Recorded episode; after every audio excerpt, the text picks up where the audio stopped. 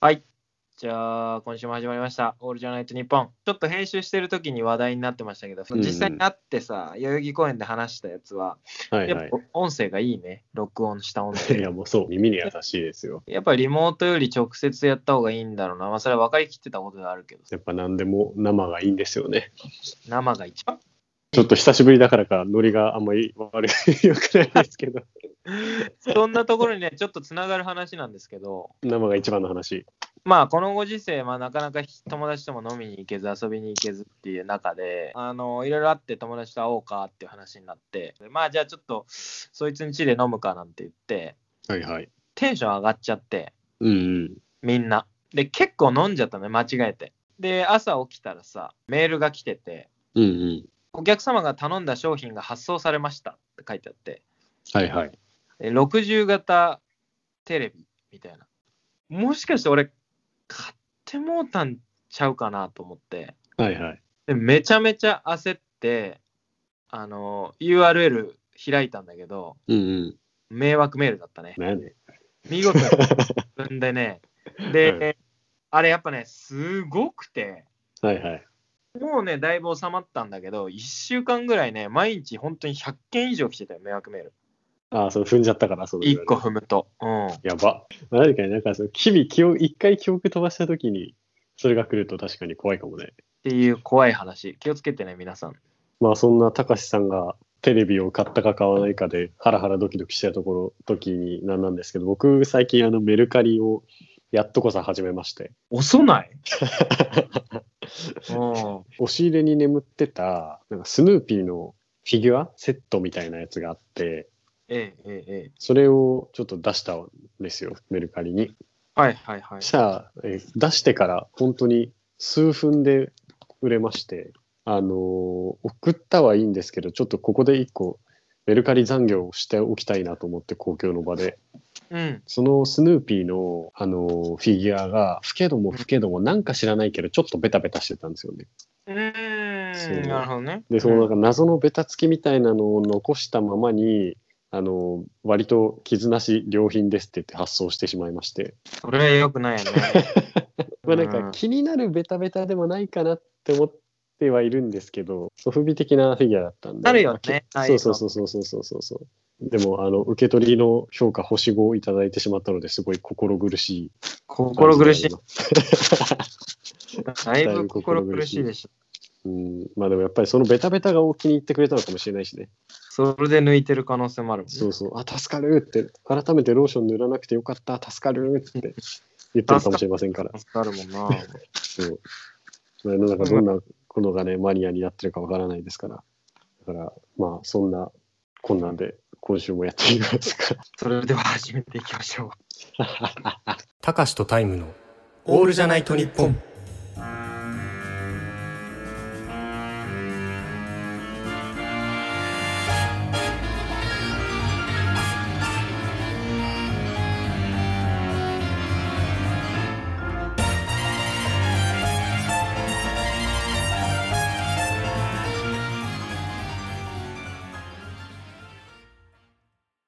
トーク力を磨け、1分プレゼン。まあ、やっぱりね、僕らも、あの、そろそろラジオを始めて半年ぐらい経つということで、 まあ目指すべきところは、まあ、一流のラジオパーソナリティにもちなるろわんけじゃないですか。そう。なんで、その一流のパーソナリティになっていくためには、まあ、やっぱ日々トーク力っていうのは磨かないといけないわけなんですよ。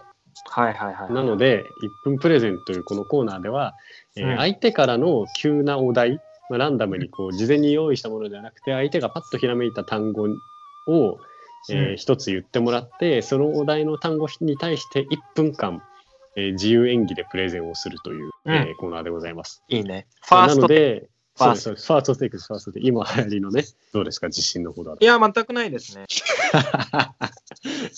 嘘嘘。別に思いついたらパパパッと喋ようかなと思います。うん。じゃあ僕がお題最初言うところからでいいですか、 わかりました、わかりました。じゃあ最初のタイムさんの1分トークテーマはメールで1分トークメール、お願いします。メール。 えっ、と、メールなんですけれどもね、僕が中学生か高校生ぐらいの思い出なんですけど、あ、高校生ですね。えっと、う僕、ん高校1年生ぐらいの時まで、携帯を買ってもらってなかったんですよ。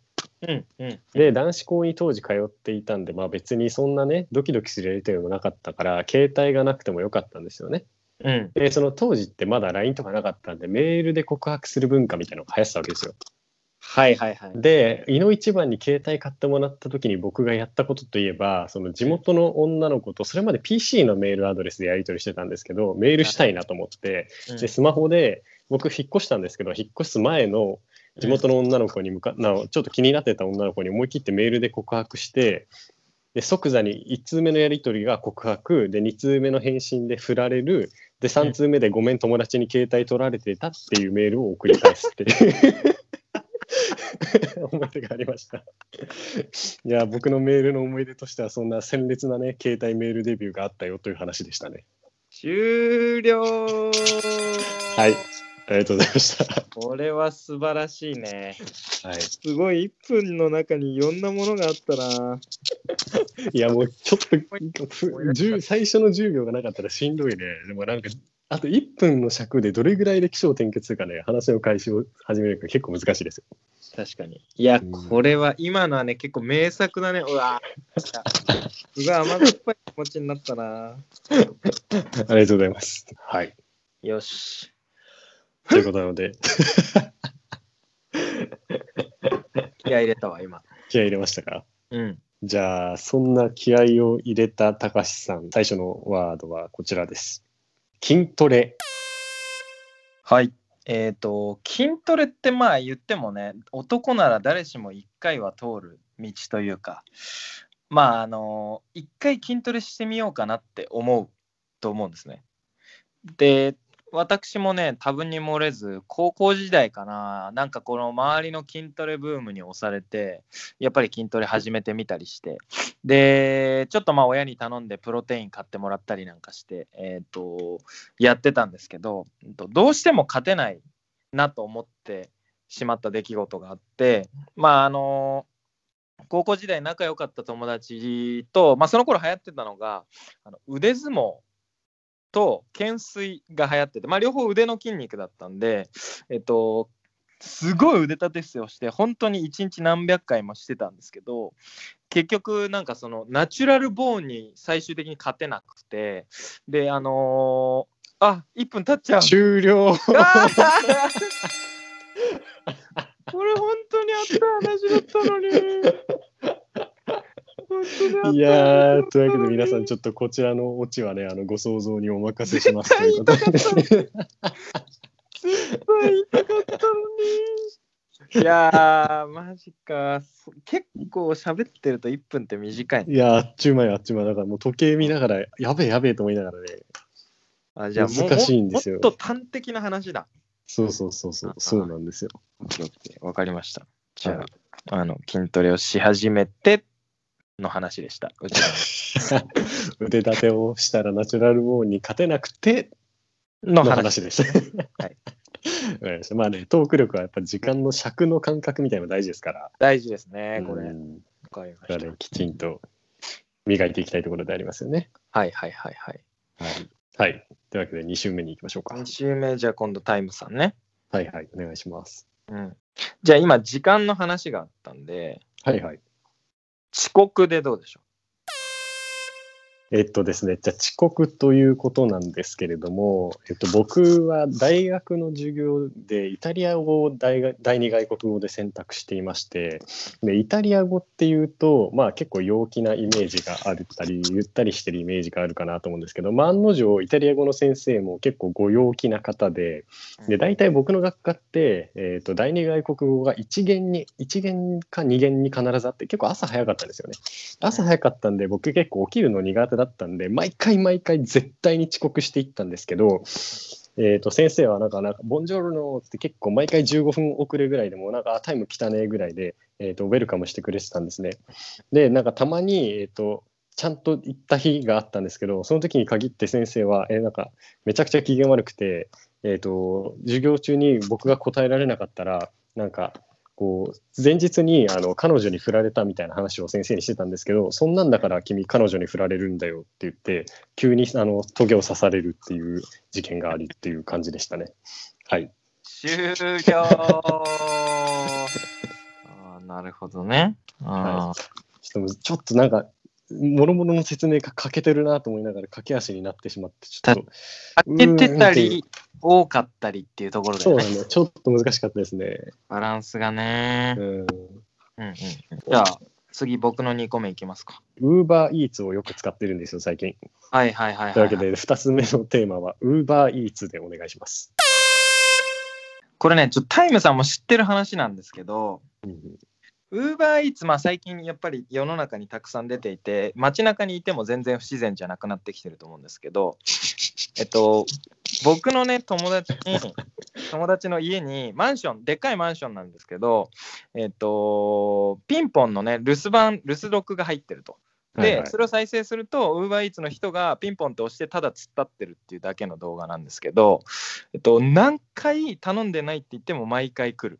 で、しかも、えっと、ウーバーイーツじゃどうに、どうやらよく見るとウーバーイーツじゃないらしいっていうところがあって、で、えっと、ウーバーイーツっぽい人がマンションに何度も何度も来て、で、えっと、空き時間を確認してるんじゃないかっていうことで、最近ちょっとその友達はあの引っ越しをしましたね。はい。そんな話でした。ちょっと怖い話でした。終了 怖いですよね、あの話は。あれ怖いですよね。うん俺まあ結確かに構はいはい。毎度震えるんですなんか一回ね、あの、俺らでそう,、繋いでた時も来たようんね。、そうそう、僕らで繋いでた時も来たし、僕らが家にいた時も一回来たんじゃなかったっけ。うん。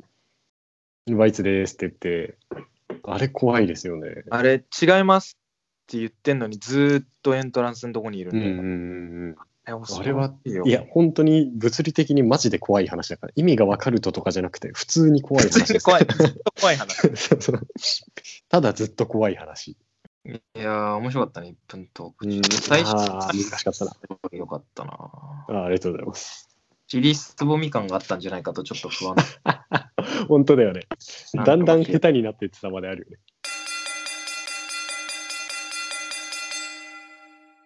じゃあエンディングです。はいはいはい。偏見がいくつか来てたんで、その辺をご紹介しようかなと思ったんですけど、いいですかあはい、ぜひよろしくお願いします。はい大偏見祭りのコーナーということですね。そうですね。大偏見祭りのコーナーで、今、ちなみにディフェンディングチャンピオンが、えっと、靴下が送ってくれ た、はい、間に合わずした靴下さん。はい。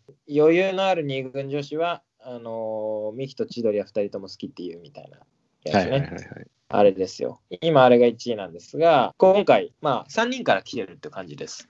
はいはい。 1つ目がね、ニッチもサッチも二枚舌っていうラジオをやってる、パーソナリティ2人でやってるラジオなんですけど、はいはいはい。この2人から、まあ、別々にちょっとメッセージをいただいたっていう感じで。ありがとうございます。 1人目、えっと、ザキさん。に日もさちも二枚舌のザキさんから来たメールと。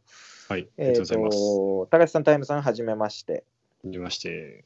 23回放送を拝聴して、私も大偏見祭りに参加したくメールいたしました。ありがとうございます。はい。で、偏見が、アイコスのパープルメンソールを吸っている女は性欲が強い。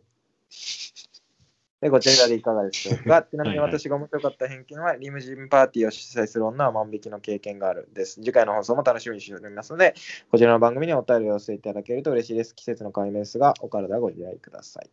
おい。ありがとうございます。というのがいや1ー個。で、もう1個はいはがい、の西さんか。次、もう1人、西さん。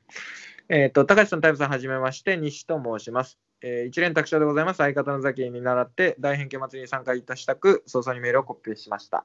えーで、偏見が、坊主の男性は仮首がでかい。ダメです。